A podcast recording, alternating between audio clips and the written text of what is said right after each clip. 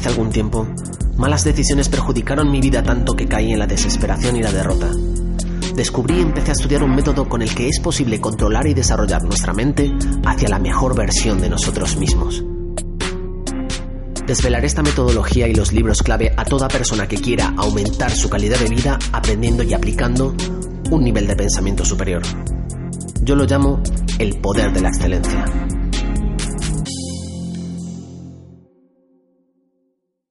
Capítulo 48 Tribus Los seres humanos necesitamos un sentido de pertenencia, formar parte de una tribu. Pertenecer a ella y aprovecharse de estar en un grupo de gente con ideas similares es uno de los mecanismos más poderosos de la supervivencia. Resulta además que no deseamos pertenecer únicamente a una tribu, sino a varias. Si nos dan los instrumentos necesarios y nos lo ponen fácil, nos apuntamos. Las tribus hacen que nuestras vidas sean mejores. En este libro, Tribus, su autor Seth Godin nos demuestra que liderar una tribu no es difícil. El problema es que nos han entrenado durante años para no tener que hacerlo. Vamos a descubrir en este capítulo las habilidades necesarias para marcar una gran diferencia en la pertenencia o dirección de una tribu. ¿Qué hay detrás de una tribu? Por encima de todo, algo en que creer, las tribus tienen que ver con la fe y la idea en una comunidad. Estas crecen en el respeto y admiración hacia el líder y hacia los otros miembros de la tribu. Creer en lo que hacemos es una brillante estrategia. Mucha gente está empezando a comprender que trabaja mucho y que trabajar en aquello en lo que se cree es mucho más satisfactorio que tener un sueldo y esperar a que nos despidan. También muchas organizaciones han descubierto que el modelo centrado en la producción de bienes y servicios ya no es tan rentable. Por otro lado, muchos consumidores han decidido gastar su dinero en la compra de productos que no provengan de las fábricas convencionales o de las ideas estándares. Los consumidores de hoy en día gastan su dinero en moda, en historias, en cosas que importan y en cosas en las que ellos creen. La mayoría de nosotros seguimos anclados en comportamientos típicos de jefes y empleados, en lugar de comportarnos como los líderes en los que podemos convertirnos. Nos adherimos a una empresa en lugar de a una tribu.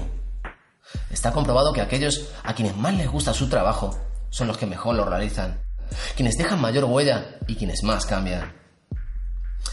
Al poner en entredicho el status quo, un grupo de herejes está descubriendo que incluso una sola persona puede marcar una enorme diferencia. Los herejes son los nuevos líderes, son quienes desafían al status quo, quienes se ponen a la cabeza de sus tribus y quienes crean movimientos. Ahora el mercado recompensa y adopta a los herejes. Tiene que saber que liderar no es dirigir. Dirigir consiste en manejar los recursos para que una tarea ya definida se haga bien. Liderar consiste en crear cambios en los que creemos. Los movimientos tienen líderes y los movimientos hacen que las cosas ocurran. Los líderes tienen seguidores, los directores tienen empleados. Mientras los directores hacen cosas, los líderes hacen posible el cambio. Si queremos crecer, necesitamos encontrar clientes que estén dispuestos a unirse a nosotros, a creer en nosotros, a hacer donaciones o apoyarnos. Los únicos clientes que están dispuestos a hacer esto son los que buscan algo nuevo. Hay una diferencia grande entre decirle a la gente lo que debe hacer y promover un movimiento. El movimiento tiene lugar cuando las personas hablan unas con otras, cuando las ideas se difunden en una comunidad y cuando los compañeros apoyan a quienes guían para que hagan aquello que siempre han sabido que era lo correcto. Los grandes líderes crean movimientos cuando proporcionan a una tribu vías para comunicarse, cuando establecen las bases para que la gente se conecte. Nunca imponen a la tribu que los siga. 1. Transformando el interés común en un objetivo apasionante y en un deseo de cambio. 2. Proporcionando instrumentos que permitan a los miembros de la tribu estrechar sus comunicaciones. Y 3. Reforzando la tribu para que pueda crecer y contar con más miembros. Muchos líderes se centran solo en esta última táctica pero las dos primeras casi siempre tienen un mayor impacto. En cada acción que llevemos a cabo como líderes, pueden intervenir estos tres factores. El reto consiste en saber cuál de ellos maximizar. Un movimiento se sostiene sobre estos tres elementos. El primero es un relato que cuenta la historia de quiénes somos y el futuro que intentamos construir. El segundo es una conexión con el líder, con la tribu y entre estos. El tercer elemento es algo que hacer. Cuanto menos límites nos pongamos para llevarlo a cabo, mucho mejor. Una multitud es una tribu sin líder. Una multitud es una tribu que no se comunica. La mayoría de organizaciones gastan su tiempo dirigiéndose a un mercado multitudinario. Las organizaciones inteligentes reúnen una tribu. Las multitudes son interesantes y pueden crear todo tipo de objetos de valor y productos de mercado. Pero las tribus perduran en el tiempo y son más efectivas. Las organizaciones que destruyen el status quo vencen. Los individuos que estimulan a sus organizaciones son los que inspiran a otros para que cambien las normas. Estos siempre prosperan. El status quo podría ser, por ejemplo, el tiempo que todos saben que se tarda en realizar un pedido, o la comisión que todos saben que le corresponde a un comercial.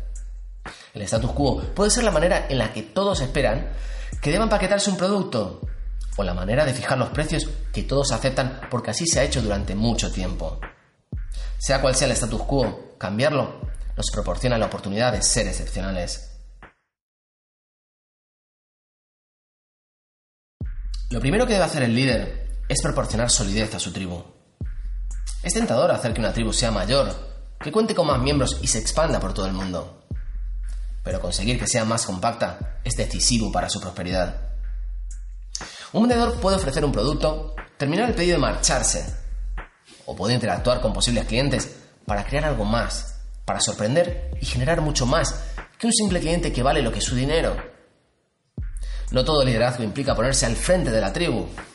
No hacer nada de nada. Casi siempre parece lo más seguro y no requiere demasiado esfuerzo. Implica mucha racionalización, esconderse un poquito. La diferencia entre quedarse atrás y no hacer nada es mayor de lo que a primera vista puede parecer. Un líder que se queda atrás adquiere un compromiso con el poder de la tribu. Está pendiente para en el momento adecuado dar un paso adelante. Alguien que no hace nada simplemente se está ocultando. Para ganar unas elecciones, un partido necesita tener más de la mitad de los votos. Para liderar una tribu, esta regla no se aplica. Lo único que debemos hacer es motivar a la gente que haya elegido seguirnos. El resto de la población es libre de ignorarnos, de discrepar o de irse.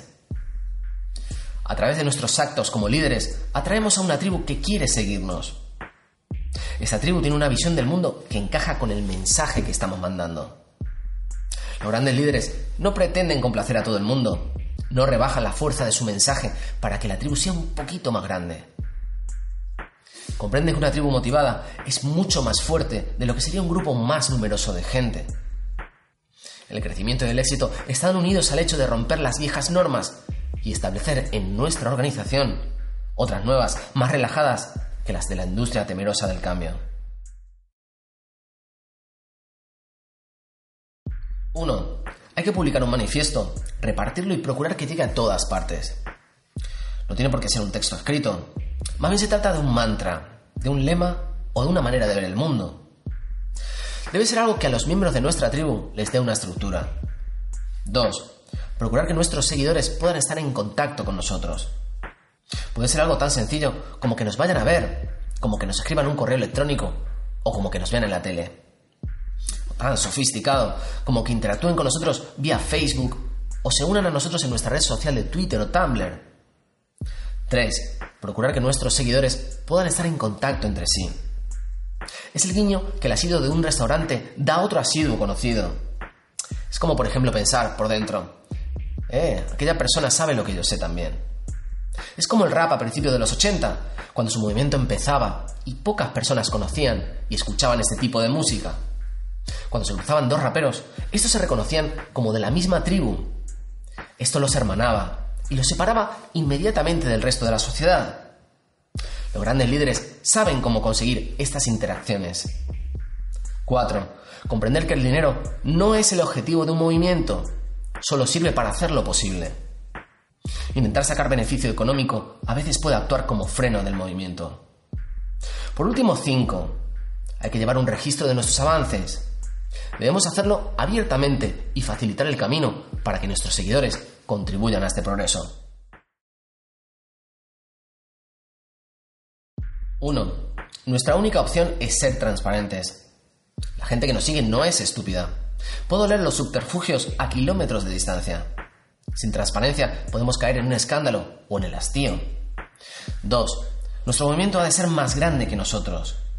Un autor y su libro no son un movimiento, pero muchas veces ese libro clave se torna mucho más importante que su autor y consigue crear un movimiento a su alrededor. 3. Los movimientos que crecen prosperan. Cada día son mejores y más poderosos. No hay que tener prisa en hipotecarnos por ello. 4. Los movimientos resultan más transparentes cuando se comparan con el status quo o con movimientos que van en la dirección opuesta. Los movimientos funcionan peor cuando se comparan con otros movimientos con objetivos similares. En lugar de enfrentarnos a ellos, es mejor unirnos. 5. Excluir a los intrusos. La exclusión es una fuerza muy poderosa para mantener la lealtad y la atención. Quien no forma parte de nuestro movimiento debe importar tanto como el que sí participa en él. Por último, 6. Cargarse a otros nunca es tan útil para nuestro movimiento como ayudar a crecer a nuestros seguidores. Los líderes crean una cultura en torno a su objetivo. Implican a otros en esa cultura. Para ser líderes no tenemos que estar al mando, ser poderosos, guapos, ni estar bien conectados. Lo más importante es que nos comprometamos. Los líderes crean cosas que no existían antes y lo consiguen ofreciendo a la tribu la visión de algo que podría suceder y que todavía no ha sucedido. No podemos dirigir sin el conocimiento. No podemos liderar sin la imaginación. Las personas no creen en lo que les decimos, pocas veces creen en lo que les enseñamos y a menudo creen en lo que los amigos les dicen, pero siempre creen en aquello que se dicen a sí mismas. Lo que hacen los líderes es contar a las personas historias que pueden explicarse a sí mismas, historias que hablan del futuro y del cambio. Las tribus necesitan liderazgo. A veces el líder es una persona, a veces son varias. La gente quiere contactar con otra gente, crecer, cambiar, descubrir algo nuevo. No es posible tener una tribu sin un líder, y no se puede ser un líder sin una tribu. Cada tribu es distinta, cada líder es distinto. La naturaleza del liderazgo reside en que no hagamos lo que ya se ha hecho. Recuerde que si lo hacemos seremos seguidores, no líderes. Gracias por la atención. Nos vemos en el siguiente capítulo la semana que viene. Recuerde, no pare. Nunca se conforme hasta que lo bueno sea mejor y lo mejor excelente.